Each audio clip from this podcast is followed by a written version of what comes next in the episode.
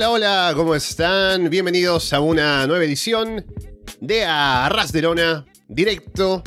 Es domingo 15 de enero de 2023. Estamos Alessandro Leonardo y Paulina Cárcamo listos para comentar la actualidad del mundo del wrestling en esta semana, otra semana interesante. Ahora empezando el año con lo que viene pasando, sobre todo por el lado de WWE, los rumores de una posible venta, el regreso de Miss McMahon, posibles cambios en el horizonte, pero vamos a hablar de lo que nos ha dejado la semana, no solamente por ahí, sino también por otros lugares. Así que bienvenidos, estamos en directo en YouTube. Si nos escuchan luego, gracias por ese botón de play, a esa descarga, y es a través de Evox, Apple Podcast, Spotify, YouTube, Google Podcast o por seguirnos, por supuesto, en arrasdelona.com. Paulina, ¿qué tal? Hola, otra vez. Espero no estar acá cinco minutos de nuevo. No, espero que la internet ande mejor. Eh, nada que decir, otra semana moví, otra vez Man, ya, pero ahí vamos a ir en detalle eh, con otras también informaciones que no sé cómo lo hace este viejo cochino para que toda la semana de 2023 esté metido, ¿no? es increíble el poder, poder. For mine, he's mine, simplemente. Em, y eso, espero que dure esto, porque de verdad que tengo un poco de temor. Pero es leve. Bueno, por el momento estamos bien, así que bienvenida Paulina, que para quienes no lo sepan, más temprano estuvimos en los awards del 2022, así que si no lo han escuchado pueden pasar a hacerlo. Bueno, si están aquí ahora, esperen y luego vayan a escuchar los awards. Pero Paulina estuvo al inicio, no se pudo quedar por temas de internet, ahora mismo se le escucha muy bien, así que esperemos que todo vaya bien ahora durante el programa. Pero bueno, primero recordarles que estamos en directo, así que nos pueden escuchar, ya como saben, en YouTube, siempre a estas horas. También estamos siempre atentos a lo que dice la gente en el chat. Y mira el efecto que dije chat y apareció en la pantalla. Y también, si nos quieren llamar, aparte de solamente compartir sus ideas en texto, estamos en el servidor de Discord de Arras de Lona, así que pueden encontrarlo si no están ahí todavía. En la descripción de este video, también en arrasdelona.com. Si quieren luego entrar aquí en audio para hablar con nosotros sobre lo que ustedes quieran durante el programa.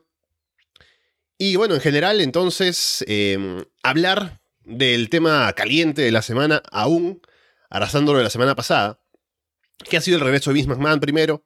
Hablábamos de la intención de vender la empresa.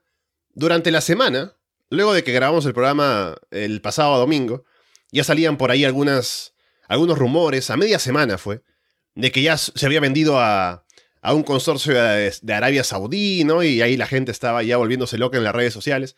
Al final eso se desmintió, así que no llegó a mayores. Aún estamos en el proceso, según se dice de la empresa, para venderse, aún se evalúan opciones. Eh, la idea sería como para medio año, ¿no? Viendo cómo van las cosas. Pero han aparecido otros actores de tal vez intereses de querer comprar la empresa. Habría que preguntarse qué tanto le viene o le vendría bien a WWE ser comprada por una empresa de telecomunicaciones como un canal de televisión que de pronto tenga algún conflicto con los canales en los que ya se transmite WWE actualmente. ¿Cómo funcionaría eso? Em, Tony Khan y su padre también pueden estar ahí metidos posiblemente en el interés de comprar WWE. Y se habla de una mezcla o un, de una fusión con AEW, que sería una locura, ¿no? Pero bueno, hay muchas opciones, muchas cosas que podrían pasar. Y veremos en qué decae todo esto, pero por lo pronto, Paulina, no ha, habido poco de qué hablar durante la semana con todo lo que iba especulando. Eh, sí, antes primero que voy a, antes de mi opinión acerca de lo de Vince, le voy a contestar a Andrés que es que vi Shrek 3 antes del directo. Estaba viendo Shrek 3 por, la mm. primera vez. Eh, ¿Sabes qué me gustó? Hasta los últimos 30 minutos que yo dije, ah, las mujeres van a salvar todo y después luego terminaron de una manera tan fome. Así que no me gustó mucho. Íbamos bien, Después los últimos 30 minutos fue como al revés de Shrek Dross, que creo que se arregló todo en los últimos 30 minutos. Después de eso, lo de Vince realmente es, no sé, él ya volvió, ahora el tema es simplemente la venta. El, ¿Sabes qué? Eso pasó, ¿cuándo empezaron la, eh, los rumores de que lo había vendido a Arabia? Porque ya era un hecho, como el día martes, miércoles, ya era un hecho de que la estaba vendida. Y Sammy ya se iba, eh, parece que también lo seguía Kevin Owens, como que ya todos estábamos en ese plan de eh, decir, este, se acabó la W.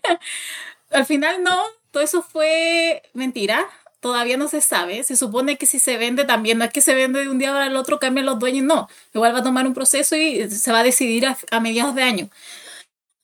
Yo creo que Vince está decidiendo, yo creo que esa es su medida de presión simplemente para volver al área creativa. Yo no sé cómo, cómo explicarlo de otra manera, pero siento que esa es como la medida de presión. Yo creo que si lo, de alguna manera vuelve a lo creativo, se va a olvidar de ventas, se va a olvidar de los Can, de los Disney, de cualquiera que quiera comprar, eh, porque es lo que quiere, como realmente tomar el control de todo. Stephanie también renunció.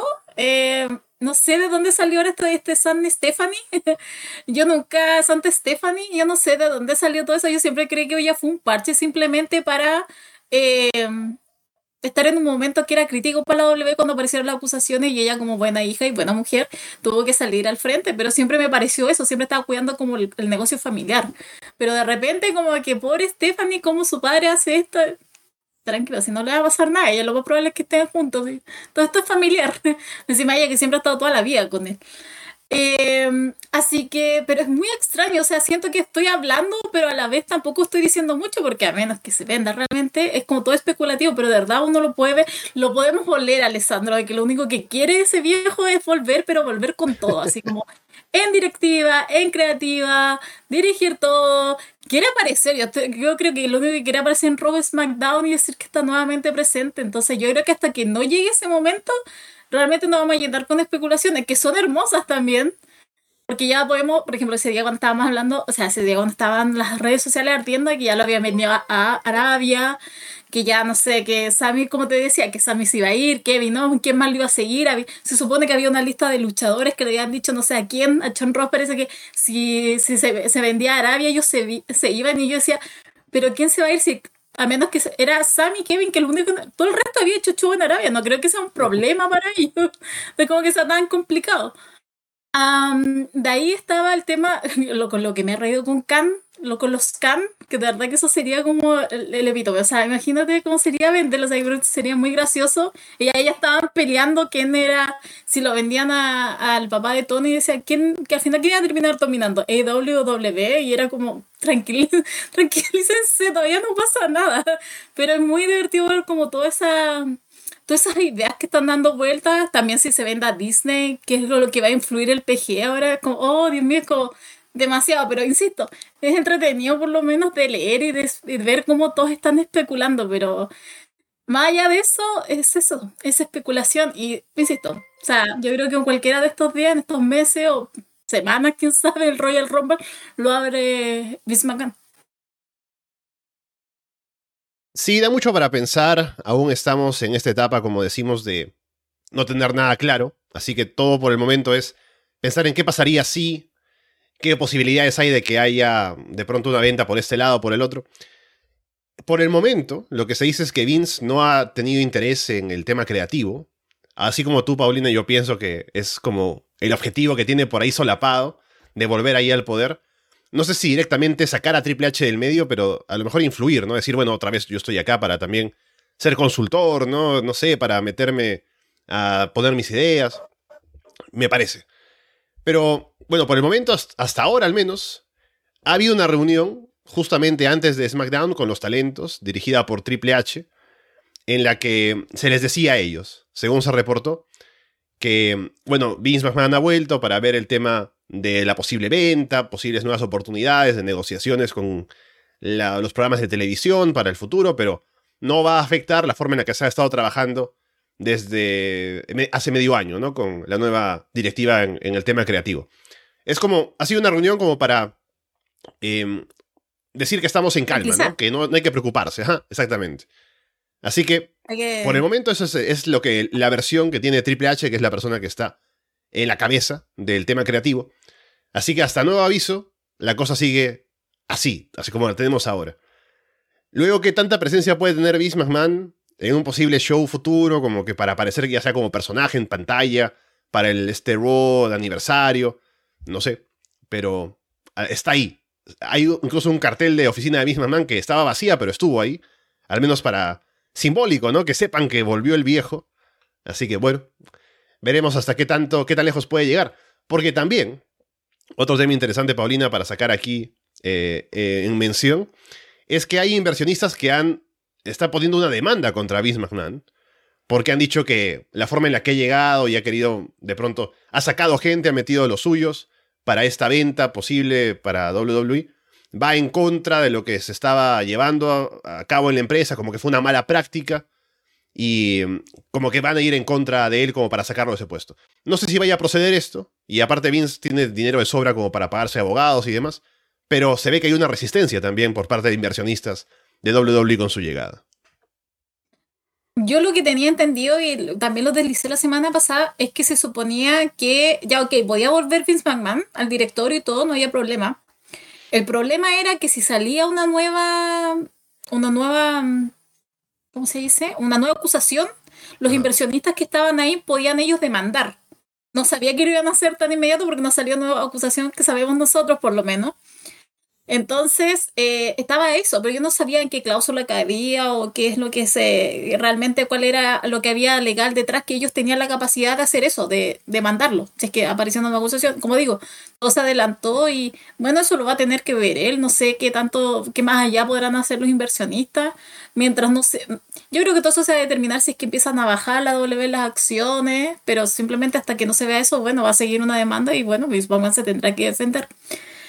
Quería detenerme en lo que estabas diciendo anterior, lo de Triple H creativo. Sabes que lo único que me da.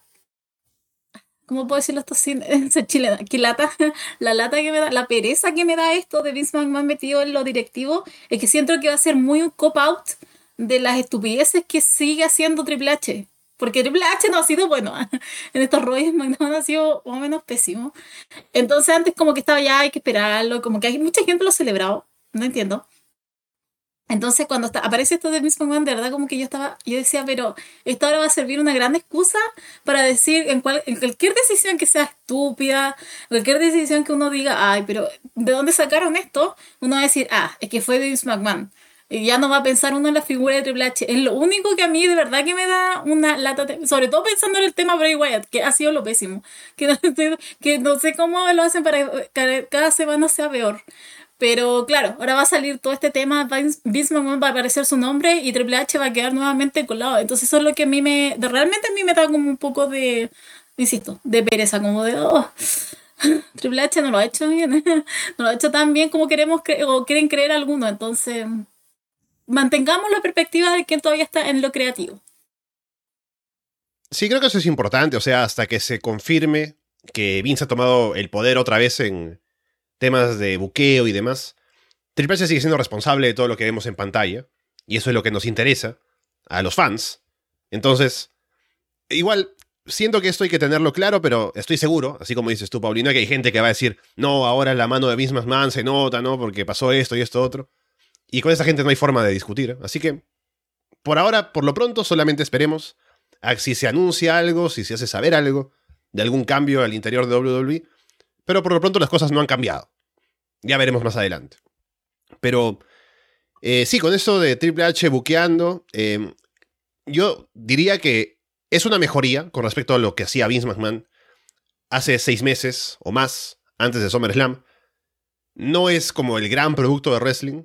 Es mejor, ha sido fresco en comparación a cómo se hacía antes eh, WWE, sobre todo en los últimos tiempos pero aún le falta, como para enganchar más, para llevar mejor su producto, ¿no? Pero eh, no quisiera, o sea, si yo tuviera que elegir entre Vince y Triple H, me quedo con Triple H, ¿no? Porque al menos hay como una perspectiva un poco más moderna, algo un poco más de apertura a hacer cosas. De, por ejemplo, poner over a gente como Kevin Owens, Sami Zayn, ¿no? Que Vince no haría. Pero igual, no es como que el gran Booker Triple H todavía no lo ha demostrado ser todavía. No, a mí eso es lo que, o sea, además lo que cuando apareció Triple H en escena, en lo creativo, eh, yo tenía miedo, mm, primeramente lo de NXT Black and Gold, pero después eh, fue que se ha ido quedando pegado en lo que funcionaba por lo menos en la etapa que estaba Vince, que es de Bloodline. O sea, como que no hay historia más allá. Creo que el único que agarró un poco más es Gunter ahora. Como que ha tenido más luces. Y siento que con, con Vince McMahon no hubiera tenido tantas luces, honestamente. Se hubiera estado más atrás. Pero creo que es como el caso que podría sacar actualmente, porque incluso en la mañana cuando estaban en los awards estaban hablando de Bianca, imagínate, yo creo que con Triple H Bianca iba a estar mucho más al frente. Podría estarlo, podrían estar generando historias con ella, podrían estar haciendo cosas. Eso es lo que a mí me faltó con Triple H, que seguimos siendo el eje central y lo entiendo también eh, de Bloodline. pero igual tienes luchadores y puedes hacer historias diferentes que con, por ejemplo, Ricochet, que es con gente que tú sabes que Vince McMahon realmente lo pasaba por encima, podrías estar invirtiendo un poco más de tiempo y haciendo un producto entretenido, sobre todo en Raw, maldita sea, de Raw son tres horas.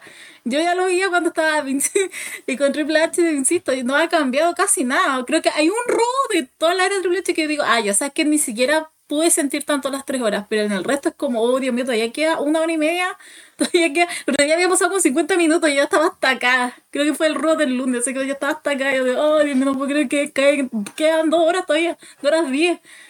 Pero eso es lo que me pasa actualmente con el producto de Triple H, que de verdad que yo creí que iba a diversificar la mirada y no ha pasado. Y por eso, te vino. Ah, no, mentira. pero podría, podría jugar un poco más con su gente. Igual tiene bastante más encima la gente que trajo. Sí, estoy pensando porque, bueno, al final también, esto lo hablábamos la semana pasada solamente para tener en cuenta, que quien compre la empresa también dependerá de ellos decir si, por ejemplo, ¿no? Eh, imaginemos, Disney compra la empresa. Pero dice, bueno, nosotros no, no, no vamos aquí a buquear, ¿no? No vamos aquí a traer a, al señor Mickey Mouse a que buquee Raw y SmackDown, ¿no? Que se quede Triple H en su puesto. Así que el producto no cambiaría mucho en su forma de presentarse, solamente cambiaría seguramente la distribución, el merchandising, alguna otra asociación con otros productos de Disney y demás. Pero el producto en sí mismo no cambiaría.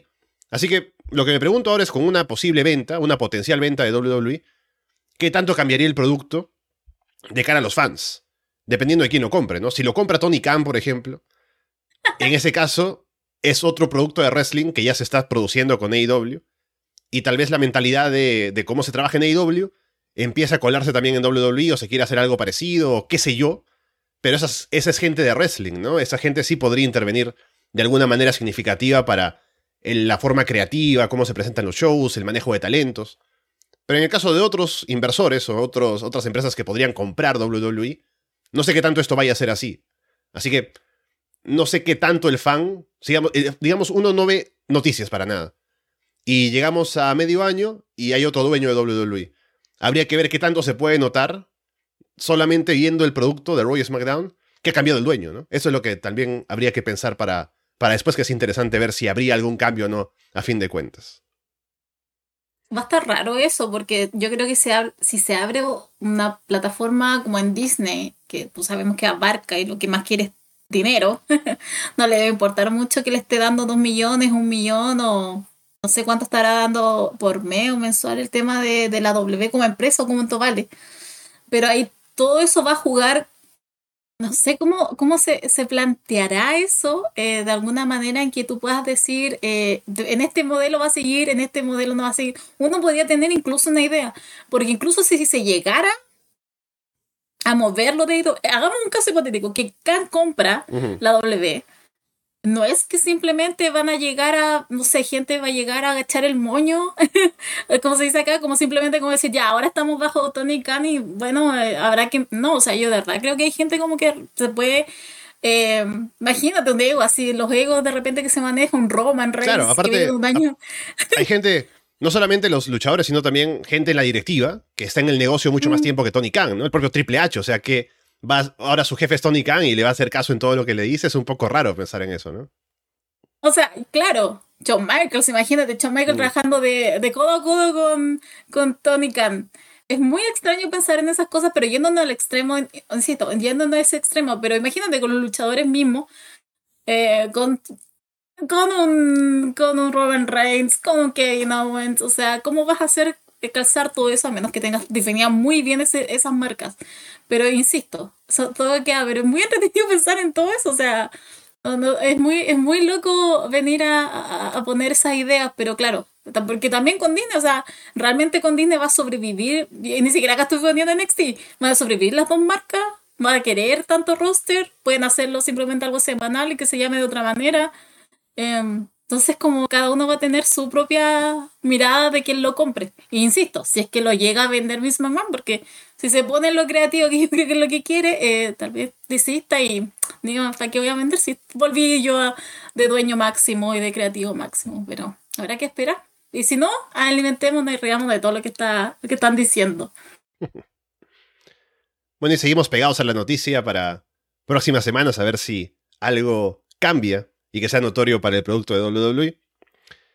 Después tenemos algunas otras noticias, como por el lado de AEW, con FTR, que mm, ahora Dax en su podcast, que el último sí no lo he escuchado, pero sí leí lo que se comentó que fue lo más importante, es que según dice él, ahora él, eh, Dax Harwood y Cash Wheeler FTR van a tomarse un tiempo fuera, un tiempo indefinido fuera de AEW al menos, para un poco evaluar su siguiente movimiento en cuanto a contrato, dónde van a estar luchando, cuáles son sus planes, para ver qué es lo que van a hacer, ¿no? Y según decía también él, es como que están acercándose al final de sus carreras, así que están queriendo ya un poco establecer cuál es esta última recta, ¿no? ¿Qué es lo que van a hacer ahora antes de que les llegue el momento del retiro?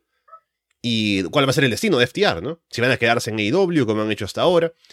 Eh, quién sabe si quieren volver a WWE. Quién sabe si quieren de pronto tener una, una especie de, de un run más por las indies, por diferentes lugares. Habrá que ver.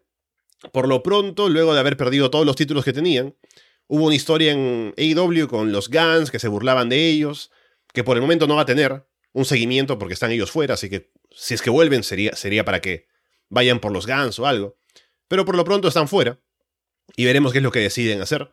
Ya hablábamos con Andrés acerca de esto cuando hablábamos en Florida Vice, de que no tendrían mucho realmente que hacer en la división de parejas de WWE, sería como muy limitada, mientras que en AEW, solo por haber estado en AEW y por la libertad que les dan en cuanto a otros buqueos, han podido estar en Japón, en México, han podido hacer cosas. Así que tal vez esa sea la ruta, aunque ya lo han hecho este último año, que ha sido el año de FTR. Así que dependerá de ellos ver qué es lo que más les conviene ahora. Eh, que la Qué pena Morgan porque yo creo que en un mundo paralelo en donde sigue Triple H no aparece la figura de Vince McMahon, yo creo que hubieran firmado. no sé, creo que se hubieran ido. O sea, no le estaba Triple H, o sea, no, no creo que le haya preocupado mucho. Primero, me gusta que se tomen el tiempo de descansar, igual que Moxley. Espero que Moxley no aparezca la próxima semana en Dynamite, de verdad. Espero que se haya unas vacaciones largas. Fue mi favorito el año pasado, uno de mis favoritos. Pero, amigo, descanse, por favor. Cuídese un poquito. Eh, ahora con el caso de FTR es como lo mismo, porque al final han, estado dando la vida en México, han estado dando la vida en Japón, en lo que era Estados Unidos, o sea, los hombres no han parado. Entonces, qué bueno también que tomen ese, ese descanso, pero creo que ese descanso estaba muy ligado a posibles negociaciones con la W. E insisto, pensando en un universo paralelo en donde Triple H tenía el control absoluto y, toda, y la figura de Vince McMahon estaba totalmente enterrada y estaba fuera de todo, de todo cuadro. Pero eh, ellos verán la decisión que toman. es como muy extraño lo de ellos. Que insisto, es gente, por ejemplo, ¿quién para que se está pensando? Por ejemplo, lo que está pasando con Jay White también. Es mm. como realmente viendo el panorama que tú tienes al frente, toda esa incertidumbre, que no se sabe, que si venden, que no venden, que lo venden, qué es lo que van a hacer, vuelve Vince McMahon, no vuelve. Entonces, es todo muy extraño y sobre todo para gente como FTR. Pero yo insisto, gente que debería por lo menos tomarse unos buenos meses para pensar bien lo que quieren hacer y sobre todo para que descansen. Porque Dax estaba resentido, bueno, Catch no sé qué tanto, pero me va a doler Catch no verlo, me encanta mi Catch.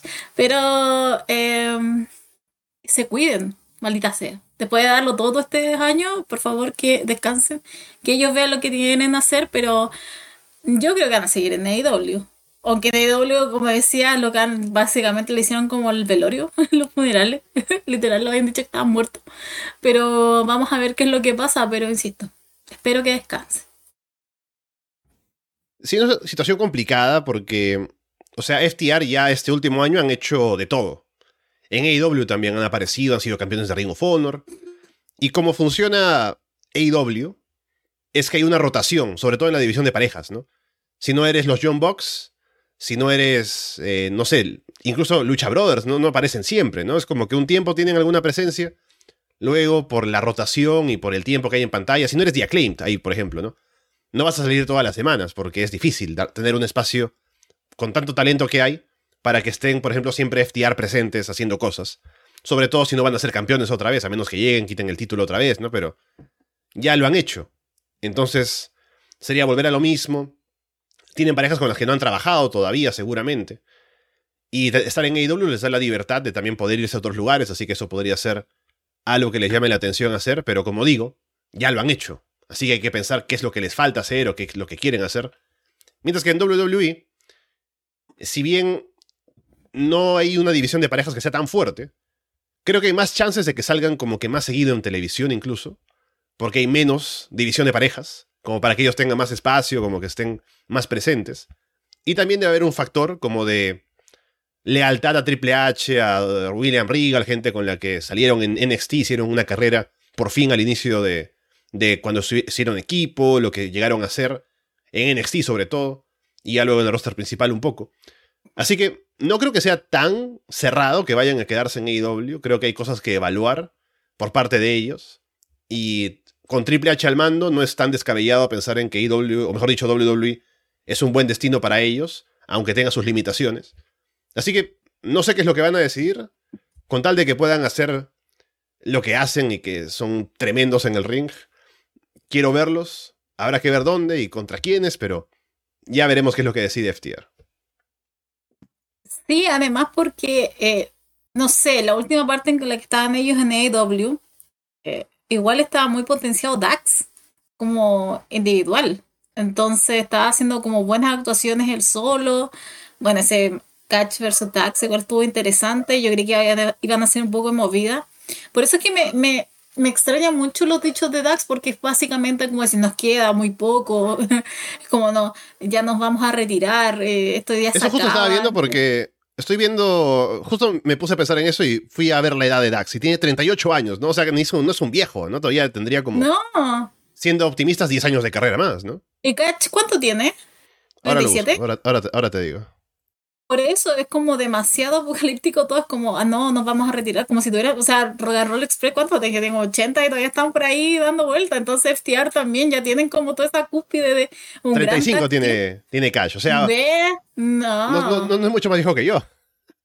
Por eso, entonces, no sé, creo que Dax ahí está, de repente Dax, no sé, tiene una, él tiene una manera de, de expresarse y de hablar como que es como del todo nada pero como tranquilízate, o sea, yo creo que por sí ya tienes como 20 años, o sea, en esta era actual, y como insisto, o sea, él, él siempre, eh, ellos siempre van a estar ahí presentes porque ya tienen un nombre como FTR, o sea, aunque sea ya lo más bajo, no sé, de algún centro de bingo, como siempre se bromea en Estados Unidos, de lucha, eh, siempre van a estar, entonces como demasiado así como nos vamos a retirar de aquí el todo, nada, a lo mejor nos quedan dueños, no sé, me parece poco dramático, Dax, un poco drama queen.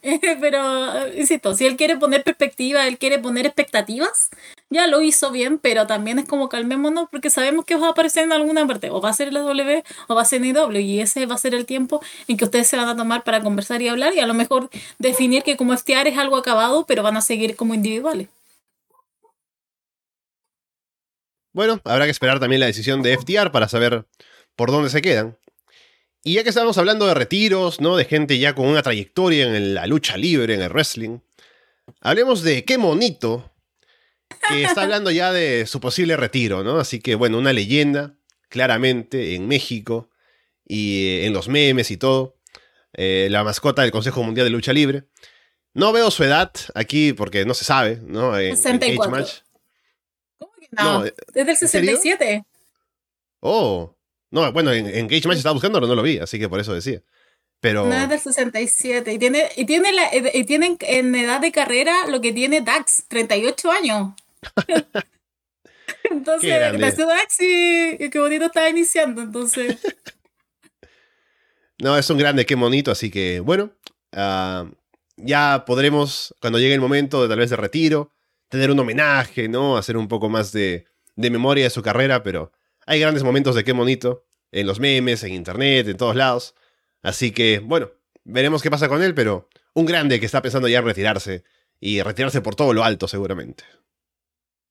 Sí, ahora lo entiendo ya. Por ejemplo, ahora nosotros podemos decir, sí, es que, eh, bonito se puede retirar por todos los años, o sea, 38 años.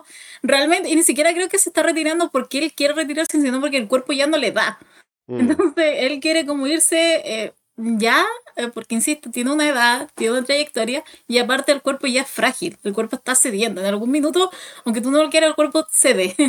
Entonces, insisto, no creo que sea algo netamente de él, sino que es netamente su salud, pero el meme siempre va a quedar Alessandro. La figura siempre esa imagen va a quedar. Entonces creo que es tan icónico a esta altura que es una pena, pero insisto, él lo está haciendo realmente por un tema de salud y por un cuidado de bienestar, que, que bueno, porque no haga, no haga la de Ric Flair, por favor, que si bien yo me entretengo mucho con lo que hace, eh, no es saludable y no es, no es muy sano ni para él ni para su entorno, todo lo que sigue haciendo, incluso de repente cuando juega que ya está casi muerto, pero bueno.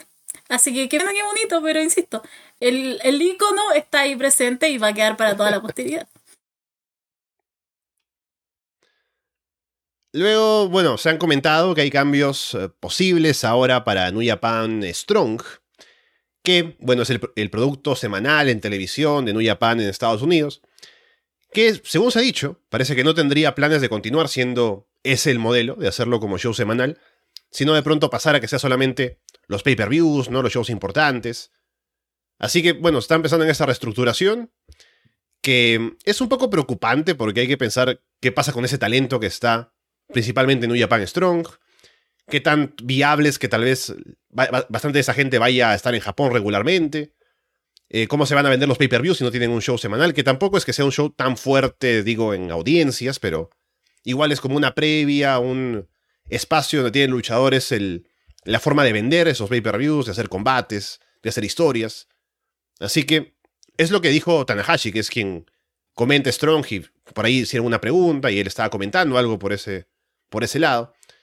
Hasta el momento no tengo al menos claro cuál es el, rumbo a seguir, pero habrá que ver que si el cambio que viene para Strong termina siendo bueno a largo plazo o no lo es. Complicado. Uh, ahí sí que yo creo que será complicar la pista de a, a New Japan. Porque sobre todo es pensando en el, en el fan gringo flojo que no le gusta, no sé, estar despertando, a que ahora estarán despertando ellos, o no quiere estar leyendo subtítulos de todo ese tema que tienen los gringos. Pero yo creo que es para era para estar ahí presente.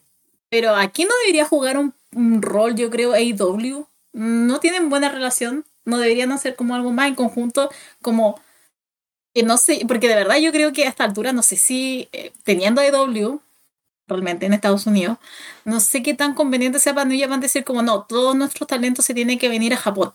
No, no sé qué tan conveniente sea como para ellos. O sea, hay figuras establecidas, obviamente, lo entendemos, pero hay algunos que yo creo que juegan con todo eso porque no solamente se mueven ahí en New Japan, sino que también se mueven en otras partes. Entonces, sí, está medio complicado ahí para, para los japoneses, pero creo que aquí es donde debería estar como ser clave todo el tema AEW no sé hasta qué punto, no sé si lo quieren pensar, no lo quieren pensar, a lo mejor no te dice, no quiero pensar ya, pues ya tengo bueno, suficiente con Ring of Honor, eh, si está pensando en otra promoción va a ser un poco complicado, pero lo veo como muy difícil el tema de, de Japón y, insisto, sobre todo para el talento que ellos consideran fuerte, no sé si quieren estar haciendo ese cambio tan drástico, porque insisto, es un cambio drástico irse a Japón y simplemente ver allá eh, su trabajo. Sí, por lo que veo todavía en este, bueno, justo ayer, sábado, hubo aún, está, shows de New Japan Strong, así que hubo un programa. Normalmente hacen esto, ¿no? Como que hacen un show grande que graban y luego lo van pasando por partes en las siguientes semanas, ¿no? Así que no sé si el modelo es como seguir de esa manera, principalmente. Hacer estos shows como, por ejemplo, la gira Nemesis, ¿no? Que está acá. Eh, y de pronto graban ese show, luego lo transmiten de a pocos en el semanal, y así. O sea, si ese es el plan solamente o si hay algún otro cambio que se piense hacer. Por ahí leí, ¿no? Como que Tony Khan y Ring of Honor, si hay algún tipo de asociación, ¿no? Pero ya tiene mucho Tony Khan con el talento que tiene que utilizar para Ring of Honor.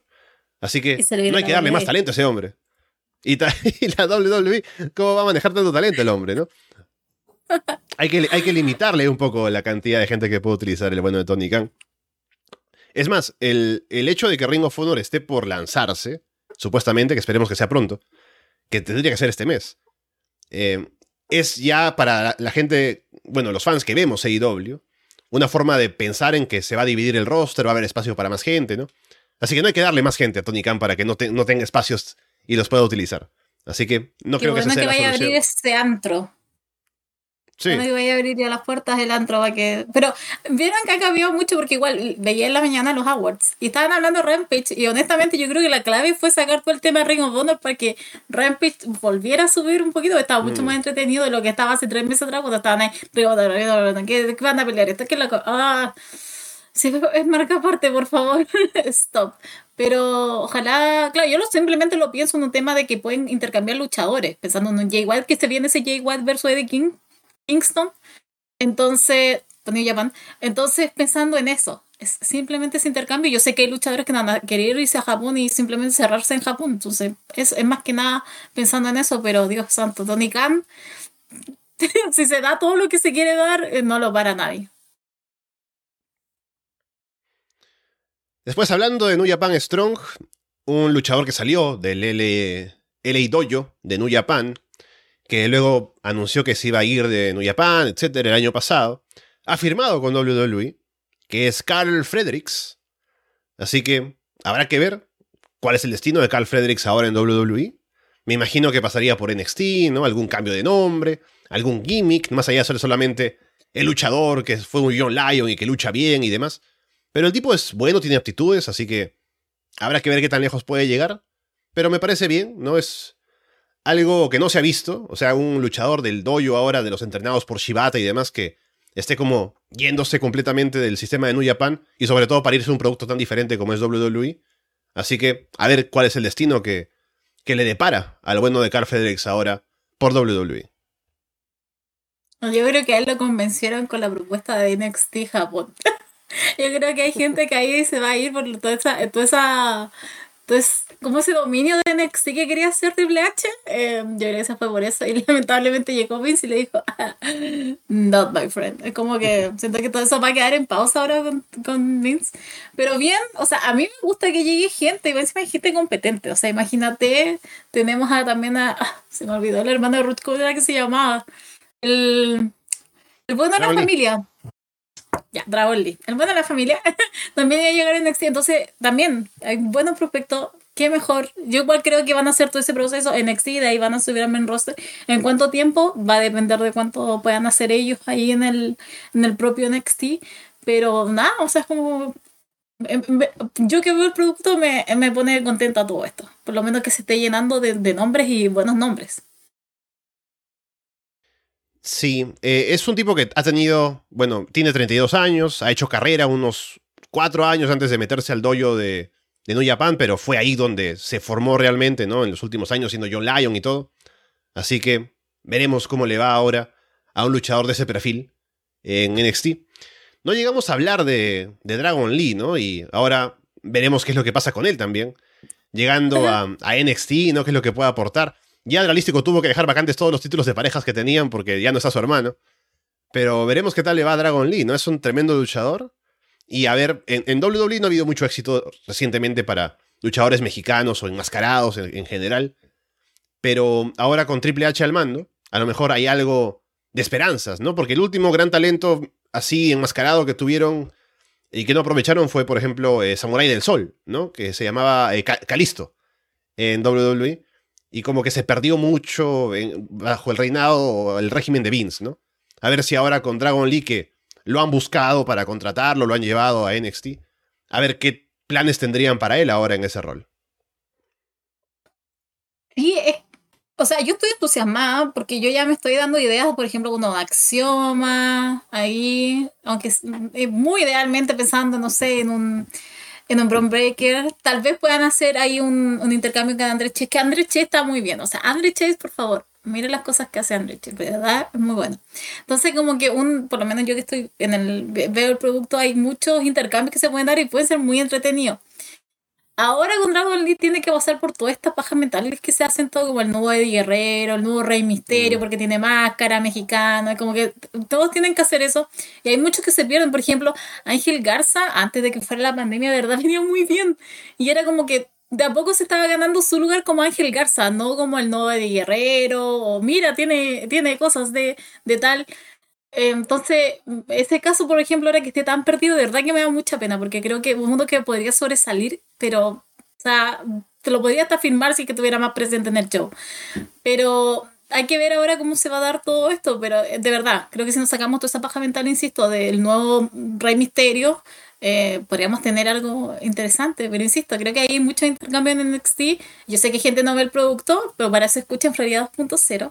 Que hay mucha gente que va a estar muy bien, o sea, de verdad, van a haber grandes combates y, y no es como que digan, no, es que llega Dragon League, como que va a elevar el, el, nivel. No, porque igual hay gente ahí bastante buena y competente. O sea, imagínate un Dragon League versus Carmelo Hayes. Entonces, eh, es simplemente ir pensando en eso, ir viendo y, y vamos a ir, vamos a ir viendo cómo se va cocinando todo eso. Sí, también cómo lo presentan, de qué manera lo recibe el público, así que es interesante pensar en cómo se adapta o se adaptaría Dragon Lee al producto de NXT. Por último, antes de pasar a los shows semanales, tenemos el eh, anuncio del retiro de Ginny, luchadora de NXT UK que ha tenido problemas de salud y lamentablemente ha decidido retirarse a los 32 años, si no me equivoco, ahora lo busco para confirmar, pero lamentablemente ha decidido anunciar su retiro. No sé qué tanto de Ginny viste, Paulina, cuando revisabas NXT UK, pero lamentablemente ha decidido pues no continuar luchando oscuros tiempos del 2020, cuando estábamos en pandemia, estaba encerrada y no sabía qué hacer los jueves en la tarde. Y de repente empecé a ver NXT UK, porque así era yo. Simplemente no me respeto de hace muchos años atrás. Entonces, eh, pensando en eso, siempre es una lástima cuando se tienen que retirar por temas físicos. O sea, realmente encuentro que eso es, es lo peor, netamente, porque al final no es algo que va de tu control. Pero asumo que tiene que hacerlo mejor que es nomás. Pero más allá de eso, tampoco como que voy a decir, oh, wow, es demasiado memorable, pero eh, igual era un aporte y a lo mejor, quién sabe, hubiera llegado también a NXT, al NXT que tenemos. Hay mucha gente que se está vendiendo de NXT UK para acá, así que, pero insisto, creo que siempre es una lástima todo ese tipo de situaciones cuando involucra lo físico, porque, insisto, no es algo de tu control que tú te quieras retirar. Sí, 33 años tenía, o tiene Ginny ahora que se retira, así que, bueno, una gran carrera por delante que podría haber tenido. Bueno, tal vez si le preguntas a Dax, no, no, un par de años nomás. Pero, pero lamentable que se tenga que retirar ahora siendo tan joven. Bueno, vamos ahora con los shows semanales que tenemos bastante que sacarle a Roy SmackDown. Eh, lo más importante de Raw, por supuesto, tenemos aquí en la portada del programa. Que no sé si han visto, ¿no? Jack Redemption. Esa historia de la gente que está en la cárcel, ¿no? Por unos 20, 30 años.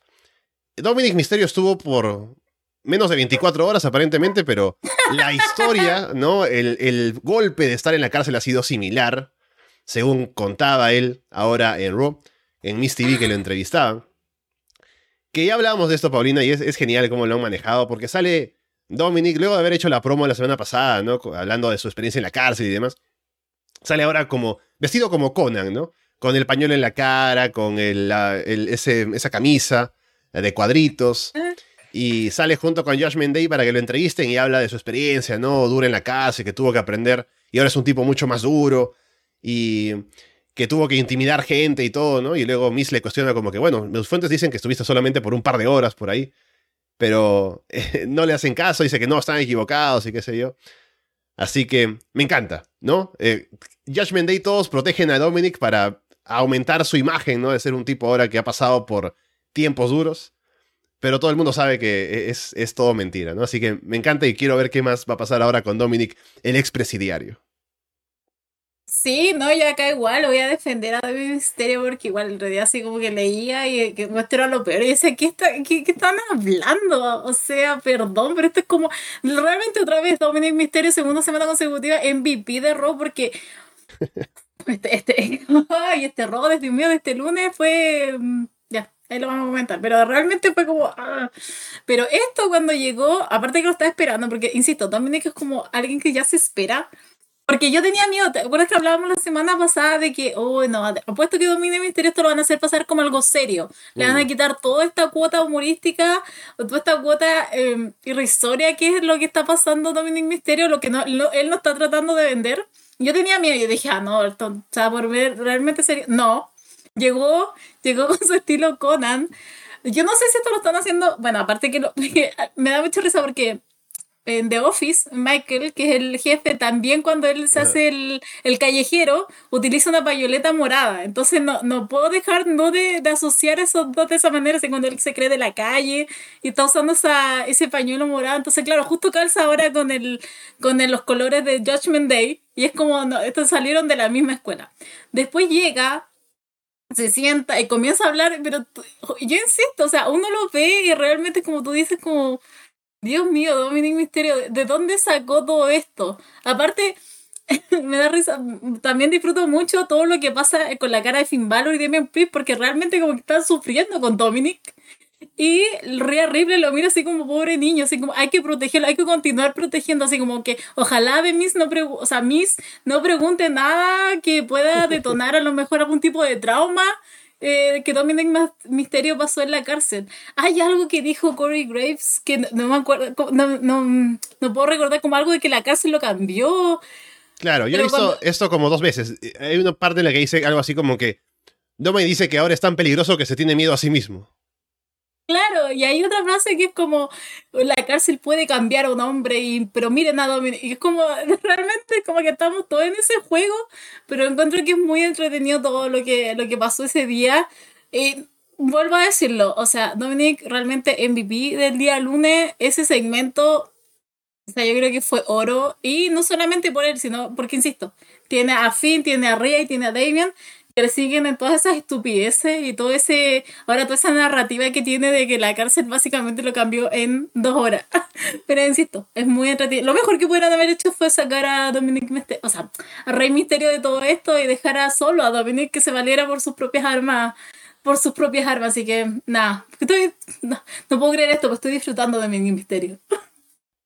Sí, creo que es el personaje que le calza perfectamente a Dominic, ¿no? El ser o sea, el tener que aparentar ser más de lo que realmente es y que tenga sus amigos que lo respaldan, ¿no? Que, nos quieran vender eso cuando todos sabemos que no, pero que se esfuercen en decir, no, Dominic es tal y cual, es guapo y es duro y es, es fuerte y, y, ha pasado por dificultades, ¿no? Cuando en realidad nada de nada. Así que me encanta, creo que le queda perfecto. Lo hace muy bien también, porque él sabe lo que, sabe, lo que tiene que hacer, ¿no? Sabe que en el fondo es, es todo lo contrario, pero te lo quiere presentar así. Así que funciona muy bien. Y he hablado de que eh, Dominic ha mejorado en el ring, incluso ahora como heel, eh, y va mejorando de a pocos. Ha sido un proceso largo para que lleguemos a un punto en el que estamos al menos satisfechos con lo que hace Dominic Misterio. Habrá que seguir viendo en el ring también, que tuvo también participación esa semana en ese Tag Team Turmoil o como se llama. Y está mejor, pero seguiremos viendo su evolución. Creo que está llegando un punto en el que por fin ya podemos decir que Dominic está aportando bastante al show.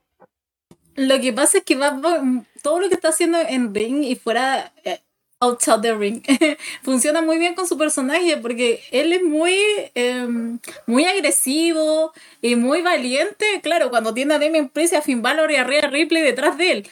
Una vez que se van o están en el piso, él simplemente como que mira y arranca, entonces va muy bien con lo que es él, pero es muy entretenido ver toda esa psicología.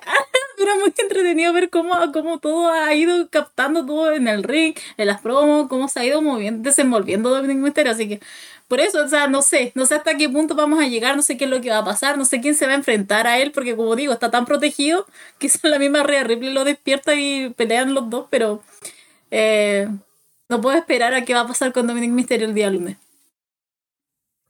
Por lo pronto, aparte de Dominic solamente con este segmento, también tuvimos, como mencionaba, ese Tag Team Turmoil, que fue como un gauntlet match, con los equipos participando para ver quiénes serían los siguientes retadores para los usos. Y ganaron Judgment Day, además siendo los primeros en entrar al combate, así que estuvieron, sobre todo Damian Priest, que fue quien, porque empezaron Damian Priest y Finn Balor, y luego como ya por la parte final, Dominic reemplaza a Finn, así que quien lucha durante casi una hora es eh, Damian Priest, para que al final Judgment Day ganen y que sean los siguientes retadores para los usos, que ya veremos para cuándo será el combate, pero creo que han tenido una buena actuación y presentación en general Judgment Day. Es un poco raro que sea Hills contra Hills, contra los usos, pero ya veremos cómo se maneja eso también. Realmente son Hit Judgment Day. Ah, de mis ojos ya están viendo hasta baby faces. eh, vamos a ver qué es lo que pasa. Pucha, es, que, ay, es que yo no sé quién va a destronar los usos. De verdad que me da mucho miedo eso. Hasta vez hasta dure Roman va a perder antes que los usos los campeonatos. O sea, sí, los campeonatos, no lo sé. Pero bueno, va a tener que ser el relleno. O a lo mejor realmente vamos a ver si era tan cierto todo ese, todo ese rumor que había en ese tiempo que iban a puchar a Finn Balor.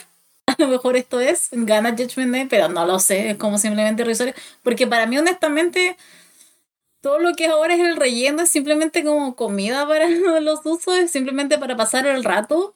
Pero, insisto, está siendo tan bueno lo de Judgment Day, sobre todo la parte de Dominic Mysterio, me, realmente me daría un poco de, de decepción. Porque, insisto, al final están, están protegiendo tanto los usos y todos sabemos que falta todavía para que pierdan esos campeonatos. Entonces, no sé qué va a pasar, no sé qué van a hacer, pero permíteme ilusionarme, Alessandro.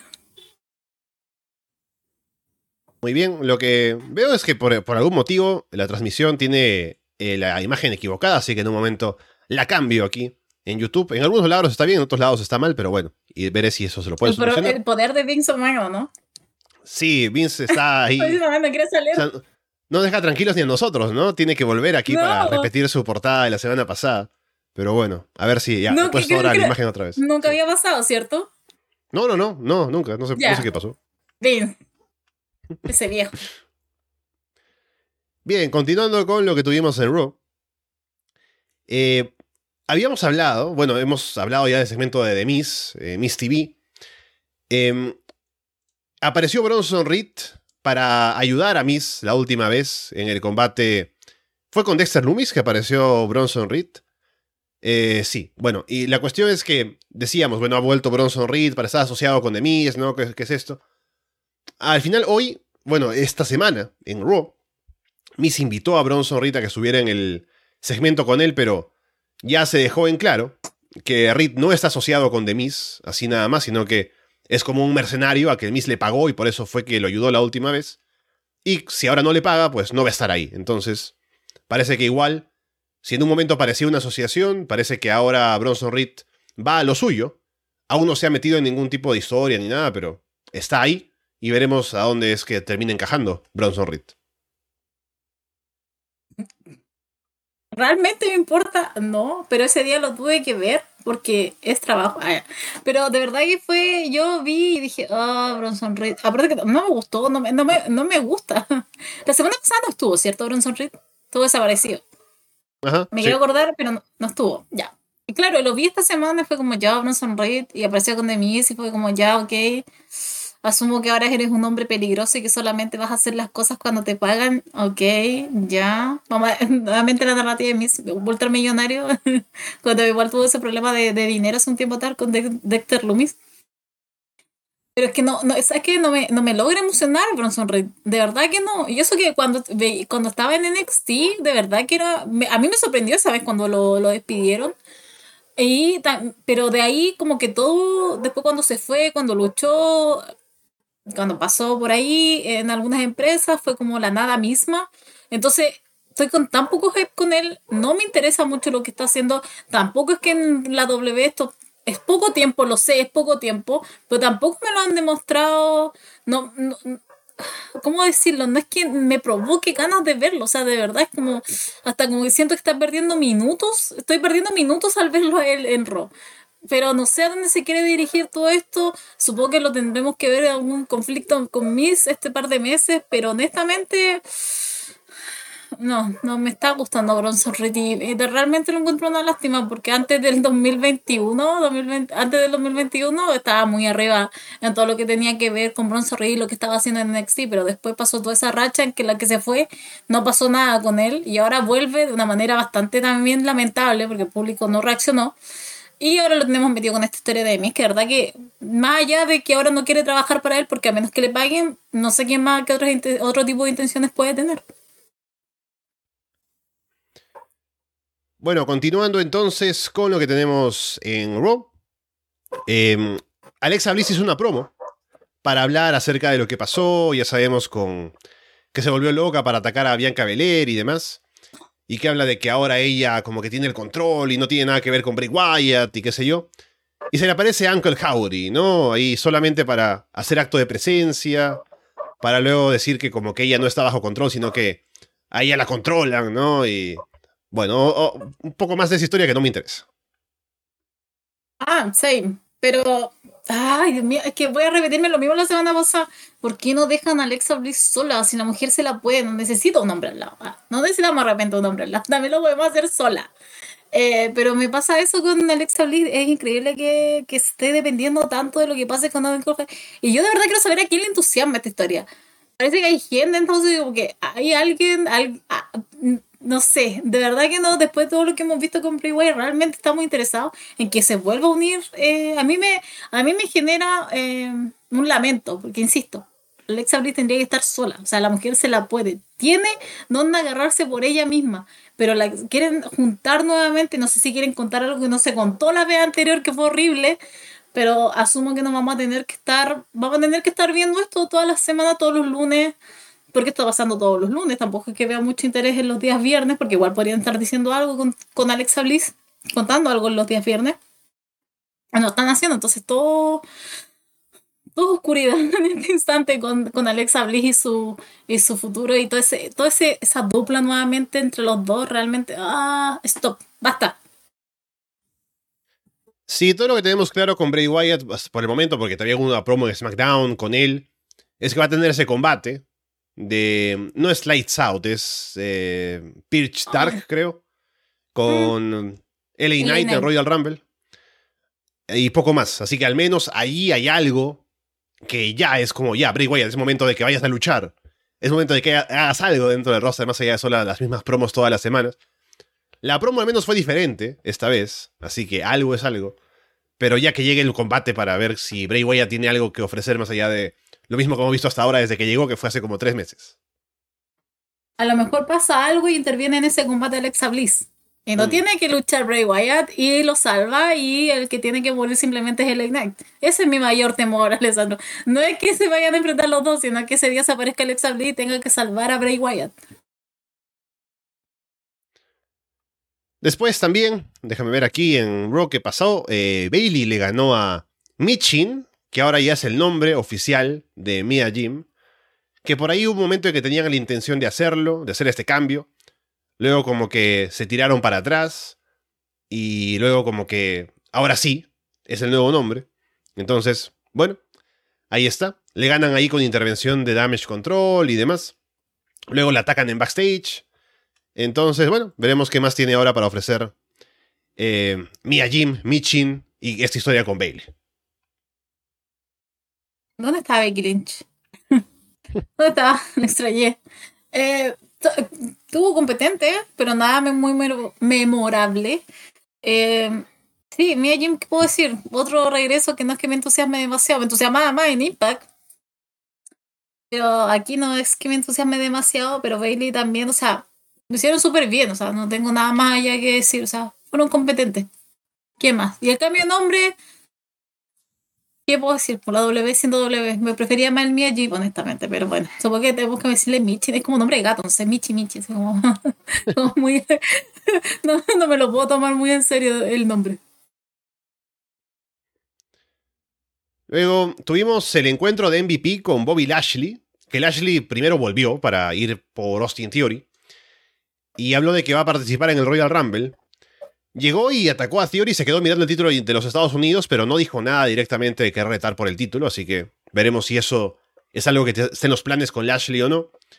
Pero luego sí tuvimos el segmento en el que MVP se le acerca a Lashley para hablarle acerca de que podrían volver a asociarse un poco por ahí. Lashley no está interesado porque aún recuerda todo lo que pasó con MVP, así que al menos por lo pronto no hay asociación otra vez con el hard business, pero uno podría llegar a pensar que ese es el camino, ¿no? Así que veremos si eso es así. Ya habría seguramente que poner nuevamente allí a Shelton, a Cedric. ¿Qué pasa con Homos? ¿No? no ha dicho nada MVP sobre qué pasó con su gigante nigeriano al que le hacía tanto hype, pero ahora busca otra vez a Bobby Lashley. Sí, yo estaba. eh, el, el tema del segmento Austin Rollins me gustó y después cuando apareció Bobby Lashley me gustó más. No me gustó mucho que hayan destrozado nuevamente Austin Theory porque, insisto, lo tienen, lo tienen como la batalla del combo, hicimos acá. O sea, como que ya, ok, sirve un rato y después lo dejamos tirado. Lo hace muy bien Austin Theory, después se defiende bien, pero deje, de- denle un break a ese hombre. Y después pasa esto en backstage con Lashley y MVP. Y yo dije, ya, ok, bien. ¿Sabes que no me podía acordar? Yo dije, ¿por qué estos se separaron? Y dice, ¿qué pasó? Y después me acordé, Homos. Y yo dije, ¿qué pasó con Homos? ¿Está lesionado? ¿Qué está pasando con él?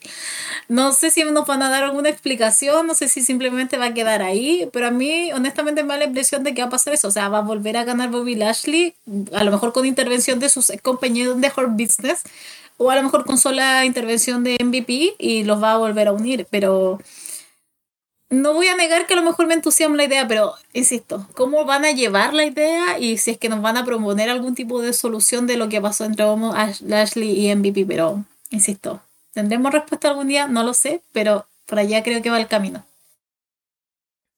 También hay que pensar, como dice aquí Yuka Kei, Yusa Kei, de- en el chat, que el destino de Lashley sería enfrentarse con Brock Lesnar otra vez, por cómo se ha estado vendiendo ese enfrentamiento, las menciones que le hacían a Lashley sobre Lesnar y la victoria de Lesnar en el último combate. Entonces, a ver en qué sentido es que el Hard Business encaja junto a Lashley con el pleito con Lesnar, si es antes o después, y si se añade algo allí. También está el rumor, ya Lashley ha, dicho que va a estar en el Royal Rumble. Y Lesnar, pues, si va a haber un combate con Lashley, tendrá que ser o ahí, que ya no va a ser porque ya está Lashley en el Rumble, o en WrestleMania.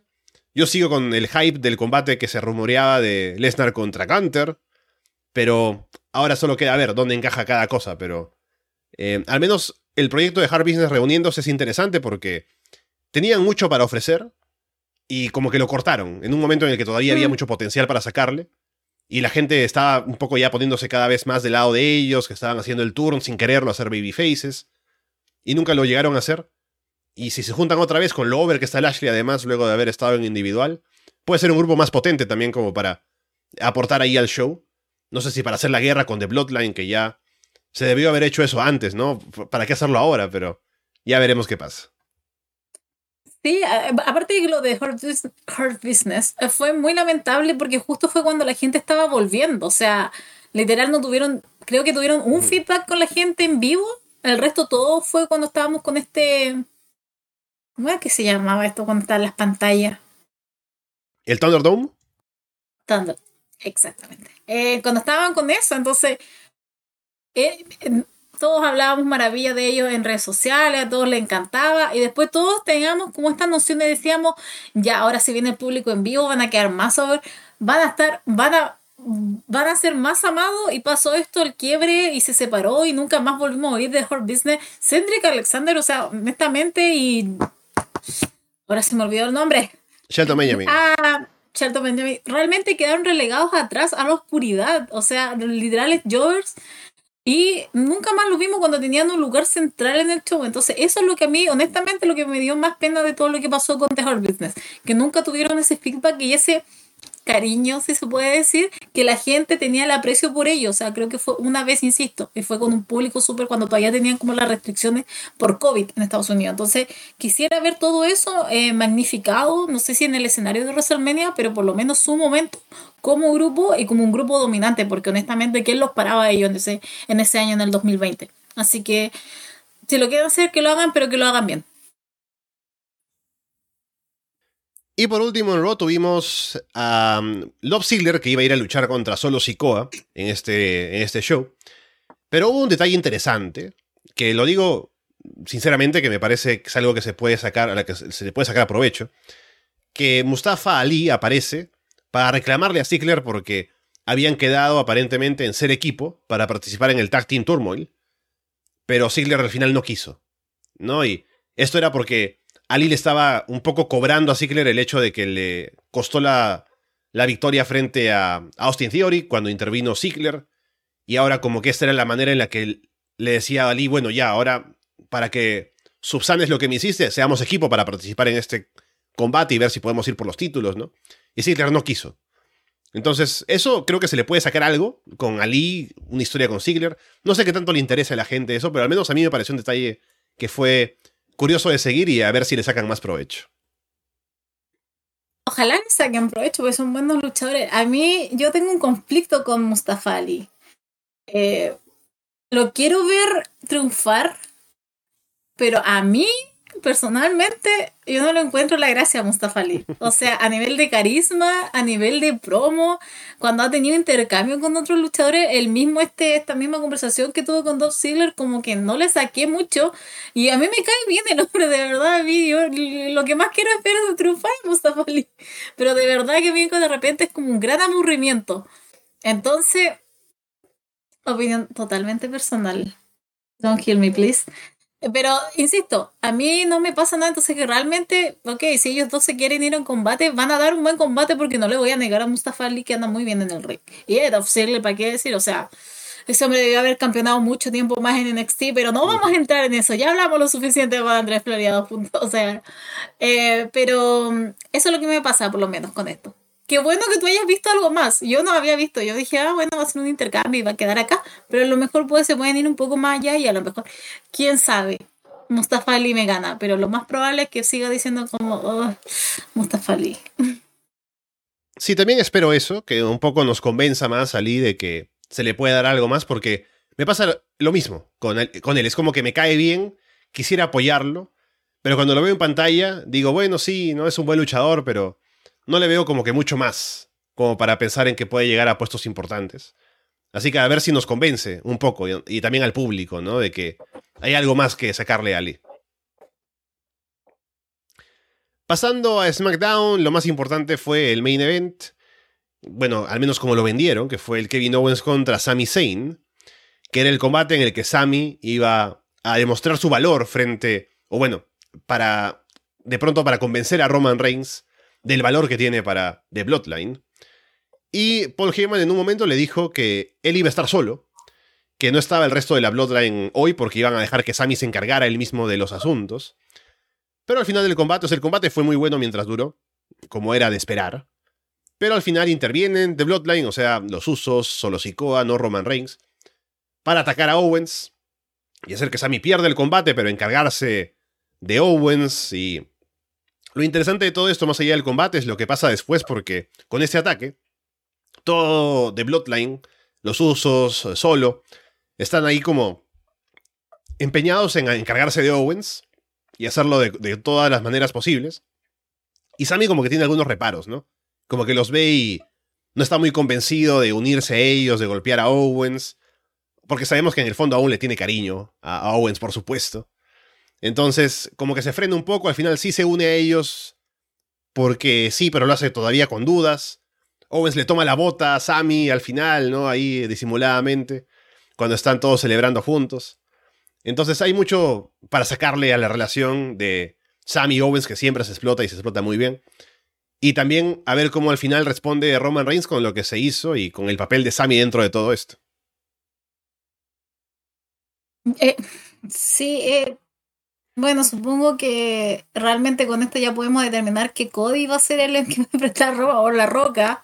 Porque ya, o sea, no sé, yo estoy esperando hace un mes que pase algo con Sami Zayn, que Sami Zayn se revele contra The Bloodline o que The Bloodline eh, traiciona a Sami Zayn. Estoy esperando algo, pero no pasa, no, no pasa nada diferente y siempre está pasando lo mismo. Ese día igual.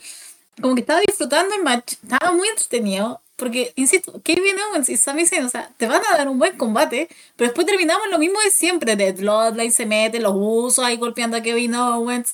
Ya está bien, Sami Zayn lo miró un, breve momento como, oh, mi amigo, pobrecito, y después fue como, ya no, ya pegué, démosle nada más a, Kevin Owens. Pero es lo mismo de siempre, y es como, ah, ah voy llegar rápido a WrestleMania, de verdad, porque esta historia tiene que terminar de alguna manera. No sé si con Sami Zayn y realmente Kevin Owens ganándolo a los usos. O eh, la historia que a lo mejor Andrés quiere que espera a Sami Zayn contra Roman Reigns. Pero realmente ya a esta altura ya podemos decir que van a ir por el lado de Kevin Owens y Sami Zayn versus usos. usos porque no veo otra salida. Siento que no, no pasa nada y siempre es lo mismo y, yo no puedo creer que otra vez los usos estén interviniendo por la cresta. No puedo creerlo otra vez.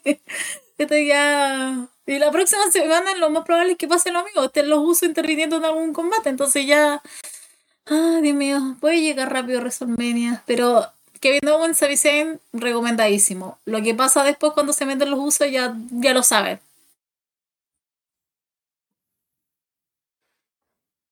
A ver, estaba pensando en esto ahora con lo de Kevin Owens, que va a retar en Royal Rumble a Roman Reigns.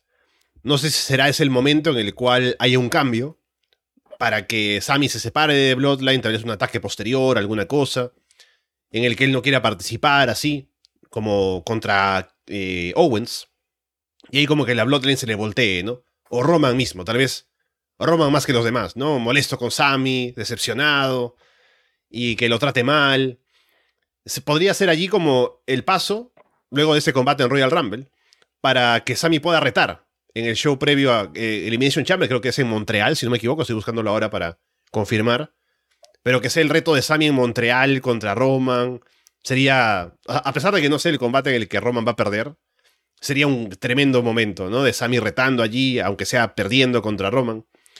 Y luego, no estoy del todo molesto con la idea de que Sami y Owens hagan equipo para quitarle el título a los usos en WrestleMania, luego de toda esta historia. Porque creo que tiene sentido y funcionaría bien, aunque uno preferiría que Sami fuera quien le gane el título a Roman, ¿no? Pero ya llegaremos a un punto en el que Sami va a poder hacer otras cosas más allá de solamente esto. Igual me parece que ahí se puede contar un poco la historia un poco más a, profundidad, ¿no? Estamos todavía en el camino del combate con Owens, así que por ahora el, pleito está ahí, lo principal, el foco está en Roman Reigns contra Kevin Owens y Sami Zayn ahí en medio. Y ya veremos luego del combate de Royal Rumble si el foco gira hacia Sami y posiblemente su salida de Bloodline. Yo tengo un poco de miedo con respecto a lo de Kevin Owens, Roman Reigns, porque puede darse el, el, el Drew McIntyre roba ya en Clash of the, en, el choque de los castillitos eh, porque puede ser que. Puede ser que pase algo con Kevin Owens Roman y se dé un DQ. Y puede ser que eso lo aplacen para el Elimination Chamber. Y se hace Kevin Owens vs Roman otra vez. Porque no, no, no le doy tanto crédito a Triple H todavía como para que se, se haga otra cosa diferente. Y a lo mejor ahí sí puede ser. Porque ahí podría ser un 2 contra 1. O sea, uniéndose realmente ahí en Canadá. Kevin Owens y Sami Zayn. Y eso sería aún mejor sobre todo en temas de, pop y de público, que se vuelvan locos. Más que ya pase en, el Royal Rumble. Entonces, no sé, voy a mantener mi, en, ese, en ese aspecto, voy a mantener mis expectativas bajas, porque yo creo que a lo mejor pueden aplazar ese Kevin Owens Roman, pero porque a lo mejor nos van a dar la lucha ese día en Royal Rumble. Pero, insisto, a lo mejor eso algo va a pasar y lo van a aplazar al Elimination Chamber y ya realmente va a explotar todo lo que es Kevin Owens, Sami Zayn, los usos y Roman y, y Polito. Que Dios mío, extraño a Paul Heyman. Me acuerdo cuando hablaba más. Me acuerdo cuando estaba más al frente, pero ahora simplemente no sé cómo decirle, un viejo tímido, así como que está con sus cinturones y no sé de dónde le teme tanto a Roman Reigns y donde literal hace un año tenía a Brock Lesnar en su pique y como que lo tenía ahí en su mano y ahora como que este hombre no lo puede tener, es como, no sé, extraño a Polito, debo decirlo, debo decir, estoy como extrañando a Paul Heyman cuando lo veo. Pero ese es mi miedo que yo tengo actualmente, que esto no termine, eh, o por lo menos del lado de Kevin Owens, se eh, traspase a Sami Zayn, sino que se, siga llevando y realmente explote el 18 de febrero ahí en Elimination Chamber. Pero vamos a ver qué es lo que pasa. Si el show es en Montreal, así que definitivamente tiene que ser el momento de tener a Sami protagonizando el show de alguna manera, ya que Owens va a retar en Royal Rumble, entonces no sería repetir con Owens, porque ambos son de Montreal, entonces si Sami está ahí protagonizando, está retando a Roman Reigns, creo que va a ser un... es tremendo, ¿no? El público va a estar totalmente con él, va a ser genial. Entonces, le tengo hype también a esa idea de cómo lo llevarán. Pero bueno, a ver cómo llegamos desde ahora en camino hacia lo que quieran hacer para ese show. Tuvimos la defensa del título intercontinental en SmackDown también, con Gunter venciendo a Braun Strowman en un muy buen combate. O sea, a estas alturas, Gunter es. Creo que está en la discusión, claramente, de el mejor luchador del mundo. Por los combatazos que le saca a todo el mundo. Y a Braun Strowman le sacó un gran combate aquí. De. O sea, ese duelo de poder, ¿no? De enfrentarse de igual a igual. Hubo una intervención de Imperium, pero fue a la mitad del combate, así que no fue como determinante para el final. Así que estuvo aguantando Gunter, repartiendo, y el final con Powerbomb y demás, así que creo que fue todo un éxito. Braun Strowman también lució bien, no vamos a quitarle mérito. Y Gunter sigue estableciéndose como un tremendo campeón intercontinental y un tipo que tiene una gran credibilidad dentro de WWE. Sí, lo estaba sinónimo como Gunter, sinónimo de buena lucha, así como de gran lucha. Encuentro que estuvo también. Yo, honestamente, yo tenía miedo. Yo le dije al Andrés, estábamos comentando SmackDown y dije, tengo miedo, tengo miedo que aquí se termine todo lo de Gunter y no sé por qué se me cruzó esa idea la cabeza. Y dije, Braun Strowman va a ganar. Y, ah, juro que ahí no se tiró en la tele. Pero no, no pasó, pero estuvo muy bueno. Aparte me gusta que Gunter se las, haga él solo. Fue porque, voy a decir por qué tenía miedo, porque a Braun Strowman lo habíamos visto como demasiado potente, como que Gunter arrancaba de Braun Strowman, entonces de verdad que yo por eso es que tenía el miedo. Pero si tú lo veías, como que Gunter hizo un gran combate, pero se veía mucho más seguro lo que lo habíamos visto la última semana. Y no había comentado lo de Brock Lesnar porque lo quería traer acá. Porque de verdad yo espero que se dé ese Brock Lesnar versus Gunter. Así como lo están haciendo, de verdad que yo espero que. Porque Brock Lesnar todo bien, a mí me encanta ¿qué puedo decir? El hombre me fascina. Pero eh, lo quiero fuera de todo círculo titular, o sea, y teniéndolo frente a Gunter, o sea, lo que pueden sacar los dos, porque Brock Lesnar igual aguanta. El hombre también todavía se la puede. Entonces, todo lo que se puede dar desde ahí me entusiasma mucho más poner a un Brock Lesnar en esta discusión al lado de Gunter que lo que puede hacer, no sé, con Austin Theory, Bobby Lashley, porque encuentro que ese es un tema aparte y ahí hay ya tres personas involucradas. No hagamos una cuarta, por favor. Aquí es donde necesitamos realmente poner el foco. Entonces, insisto, creo que una de las cosas que ha sabido hacer bien Triple H es eh, todo lo que ha tenido que ver con Gunter y SmackDown entonces, si pueden elevar eso aún más y hacerlo con Brock Lesnar, creo que estamos con algo demasiado bueno entre las manos. Porque, insisto, Gunter lo está haciendo increíble. Así que nada, estoy, estoy entusiasmada. No puedo creerlo, pero terminé muy contenta con ese Braun Strowman versus Gunter. Sí, mucho más, mucho mejor de lo que esperaba que iba a ser. Luego, estuvieron Drew McIntyre y Sheamus pidiéndole a Adam Pierce luchar contra los Viking Raiders. Pero todo eso resulta en que no les da el combate directamente, sino que, bueno, sí se los da para la próxima semana. Pero va a ser dentro de un torneo de parejas en SmackDown, que según dijo Adam Pierce, que no sé si fue un error, pero dijo que iba a ser para conseguir retadores para los usos, pero por el título de parejas de SmackDown. Yo imagino que es por los dos títulos, no por el unificado, porque no creo que sea como para quitarles uno y que se queden con el otro. Solo que eso fue lo que dijo, en un lapsus tal vez. Pero el torneo empieza la próxima semana y a ver qué participantes tendremos y quién termina siendo los retadores para el título de los usos y para qué combate o en qué fecha, porque ya sabemos que por el otro lado de Raw se sacó a Judgment Day como los rotadores también para los campeones. Yo lo entendí como que era de SmackDown solamente. Me, parece que ahí no van a hacer. Porque ni siquiera sé si con Raw van a ser unificados. Tal vez lo saquen así como Raw y SmackDown. No sé cómo lo quiero llevar, pero yo lo entendí como que estaban separados. Podemos hablar un ratito de la figura de Adam Pierce. pueden cambiar a Vampire, por favor. O sea, ya creo que se han mandado demasiados errores, barradas. Eh, como que no sé, tú me lo pones enfrente ya porque figura de autoridad se supone, pero tampoco lo puedo tomar tan en serio. No sé, podría sacar a otra persona.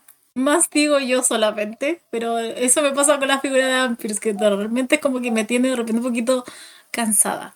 Así que estar viendo todo eso lo que va a pasar ahora con con Chase Mondior McIntyre. Pucha, McIntyre.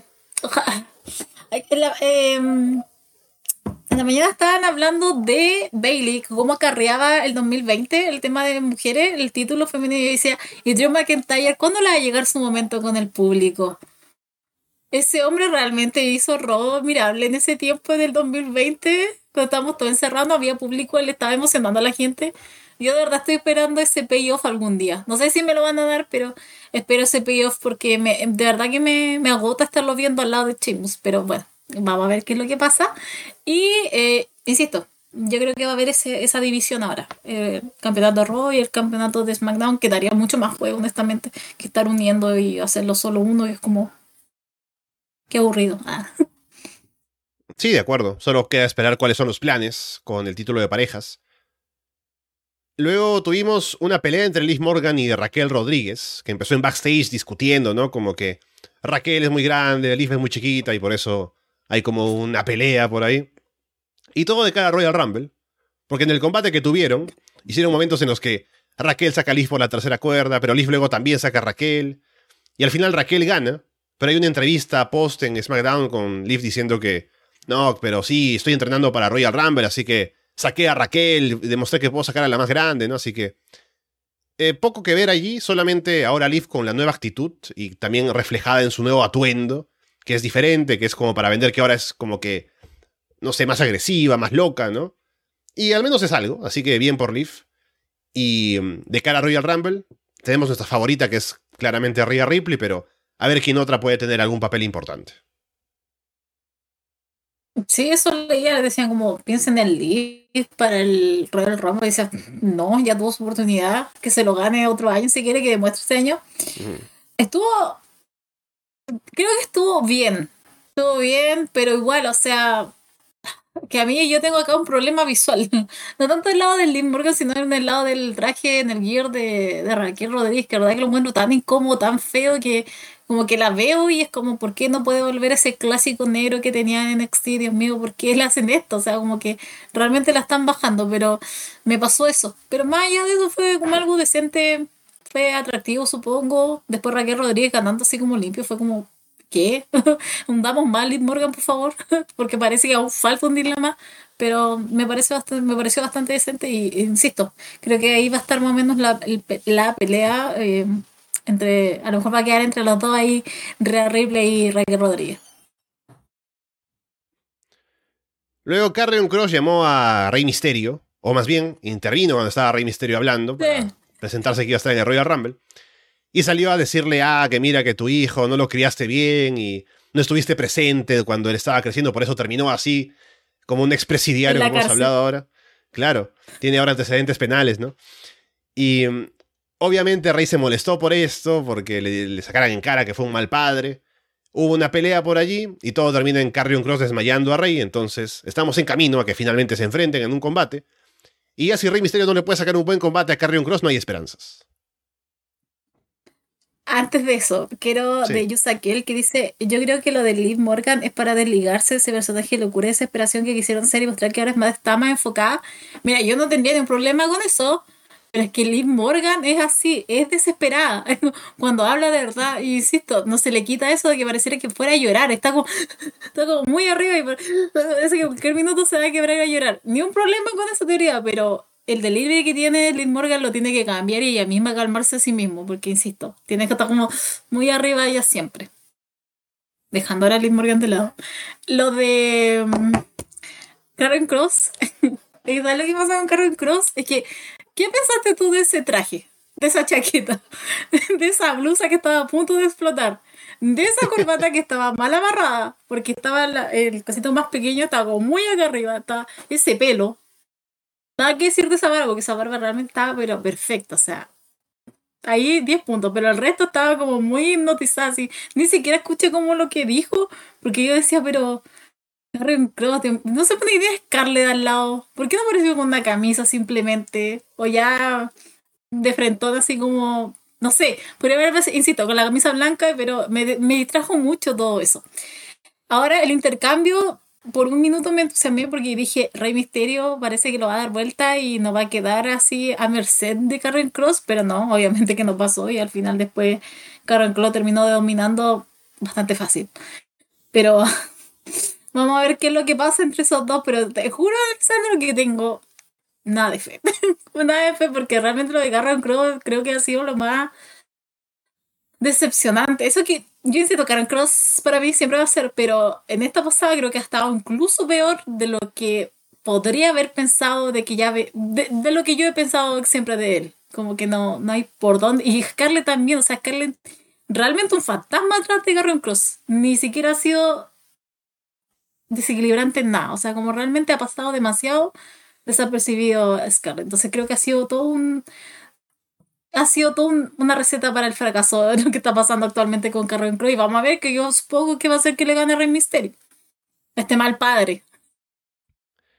Sí, por eso digo que O sea, este combate es como el clave para decir si con Carrion Cross hay esperanza o no, porque no tiene mejor em, oponente, ¿no? Porque Rey Misterio es como chiquito, entonces Carrion Cross supuestamente su fuerte, como no era en NXT, era ser el tipo grande, dominante, que era imparable, entonces Rey Misterio es el underdog perfecto para trabajar ese estilo.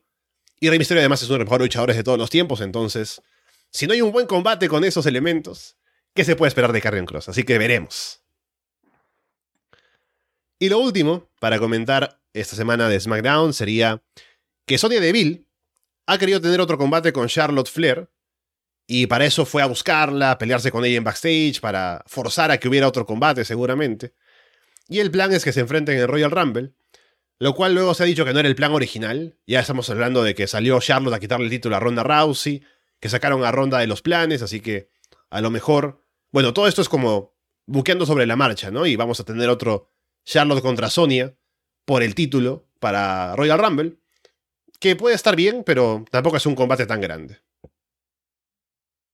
Sonia Deville debería estar pidiendo que se lo manden a NXT, que sea la nueva líder de las Toxic Attraction. Entonces, si fuera ella, estaría luchando por eso. Más que estar que la, que la siga metiendo en una storyline que, obviamente, o en un combate en que Charlotte va a salir victoriosa y ella va a salir humillada. Creo que podría ser mucho más juego allá abajo, en, allá abajo, allá en NXT que lo allá arriba, en NXT. allá, arriba en NXT. Entonces, no sé. Insisto, estaría, si fuera ella, estaría enfocándome más en eso. Pero supongo que entendemos que sí, es regular Deville, pero honestamente, o sea, no estamos esperando gran cosa. Y además todos sabemos que va a retener Charlotte, Charlotte Flair. Así que ¿Pero quién le va a quitar a Charlotte Flair? Eso es lo que me pregunto también. ¿Quién desde SmackDown? Mm. Porque lo más cerca podría ser Raquel Rodríguez y paramos de contar. Entonces, no sé. Siempre he pensado que debería ganar este el Royal Rumble eh, Rhea porque es más juego ahí. Puede ser un gran juego con Bianca Belair, que es como son dos naturales enemigas. O podría ser una historia de redención también para Rhea Ripley de lo que pasó con, con Charlotte Flair hace tres años ahora. pero vamos a ver qué es lo que pasa, insisto. Pero ahí es que también yo pienso, ¿a quién le va a quitar a Charlotte Flair?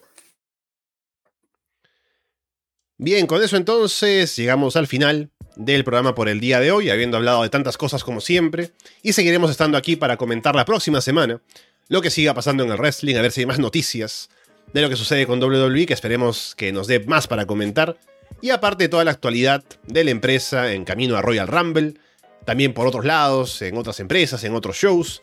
Así que bueno, Paulina, un gusto estar aquí, esta vez sí pudiendo escucharnos, a diferencia de más temprano en los awards, que si no lo han escuchado pueden hacerlo, que ya está subido en todos los lugares con Arras de Lona. Así que bueno, Paulina, estaremos de vuelta en una semana, aparte de ti, por supuesto, por Florida 2.0 y todo lo demás. Así que veremos cómo va todo en este mundo de wrestling que ha empezado con fuerza en 2023. Eh, sí, eh, vamos a ver qué pasa, quién sabe qué pasa en una semana. Se vendió la W, los cansos, los dueños. No sabemos qué va a pasar, pero obviamente yo creo que va a dar algo de algo de qué hablar. La próxima semana también ya va a ser previa para Royal Rumble. Así que ahí también podemos ir viendo eh, cartelera y todo eso, participantes, quienes creemos que a lo mejor van a estar. Va a estar entretenido eso. Eh, así que nada, ¿qué os puedo decir? Gracias por escucharnos. Pueden escuchar también lo que fue eh, los awards de la mañana, yo lo escuché con internet. Ahí pero se pudo lograr, lo vi.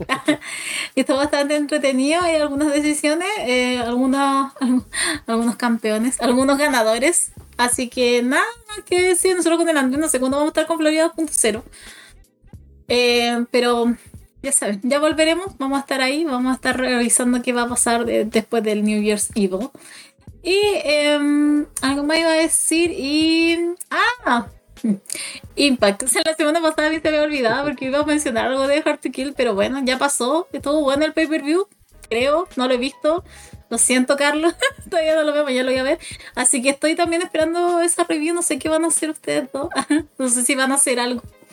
Pero estoy esperando eso ahí para ver qué, qué es lo que qué es lo que opina el hombre ahí de, la empresa, de la mejor empresa este, del 2022, exactamente. Estamos con cosas, Impact. Así que eso, muchas gracias y ahí nos estaremos nosotros la próxima semana. Bien, con eh, todo eso dicho, por ahora los dejamos de parte de Paulina Cárcamo y Alessandro Leonardo. Muchas gracias y esperamos verlos pronto.